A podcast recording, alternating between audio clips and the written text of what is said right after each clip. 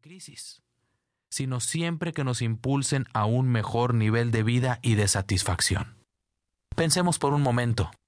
¿Repararía usted su automóvil cuando éste se descompone? Pues si su dinero, su presupuesto se lo permite, por supuesto que sí. Pero ¿no sería más barato darle mantenimiento constante y no esperar hasta que tenga una falla para reponerla, para arreglarla, para repararla? Así debe ser nuestra vida.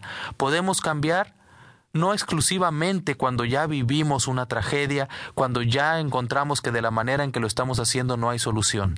Podemos, y esa es la idea de este sistema, de este audio, de esta propuesta de la 7D para cambiar, podemos cambiar a pesar de que no haya crisis. Si la hay, pues es un buen momento pero podemos hacerlo de manera preventiva. Permítanme hacerles la siguiente pregunta, pero le voy a pedir un favor. Respóndala a sí mismo con un sí o un no. Resista la tentación de caer en explicaciones, de caer en justificaciones. Simple y sencillamente, respóndase sí o no. Aquí va el cuestionamiento. Si a usted le aseguraran que morirá al llegar a los 95 años de edad. Si Dios mismo apareciera y le dijera que todavía le quedan por vivir los años restantes para llegar a su aniversario 95. Imagínese, 95 menos la edad que usted tiene. Esa es la edad o el tiempo restante que le queda de vida para poder disfrutar o sufrir. ¿Cuántos años son? Bueno, depende de cada uno de nosotros. Solo que hay una condición, hay una característica.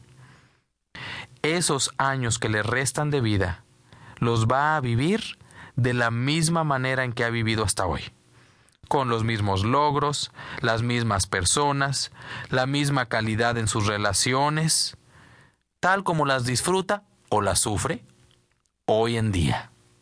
El mismo trabajo, haciendo las mismas operaciones diarias en su trabajo, en su casa, con los mismos pensamientos, con los mismos dilemas. ¿Estaría usted dispuesto o dispuesta a vivir así todos esos años que le restan? ¿Sería para usted un premio o un castigo? Si su respuesta es afirmativa, le felicito. Seguramente usted tiene una vida ejemplar. Qué bueno, felicidades continúe viviendo con la misma intensidad y forma en que lo ha hecho hasta ahora. Si su respuesta fue sí, pues debemos reconocerlo. Felicidades. Pero si su respuesta es negativa, le tengo una verdad aplastante. Necesita cambiar su actual forma de vida.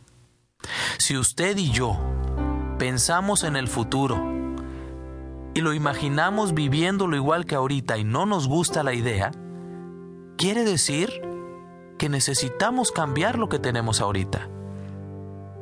Yo ahorita ignoro qué es lo que usted está haciendo mal, qué es lo que tiene que hacer en específico.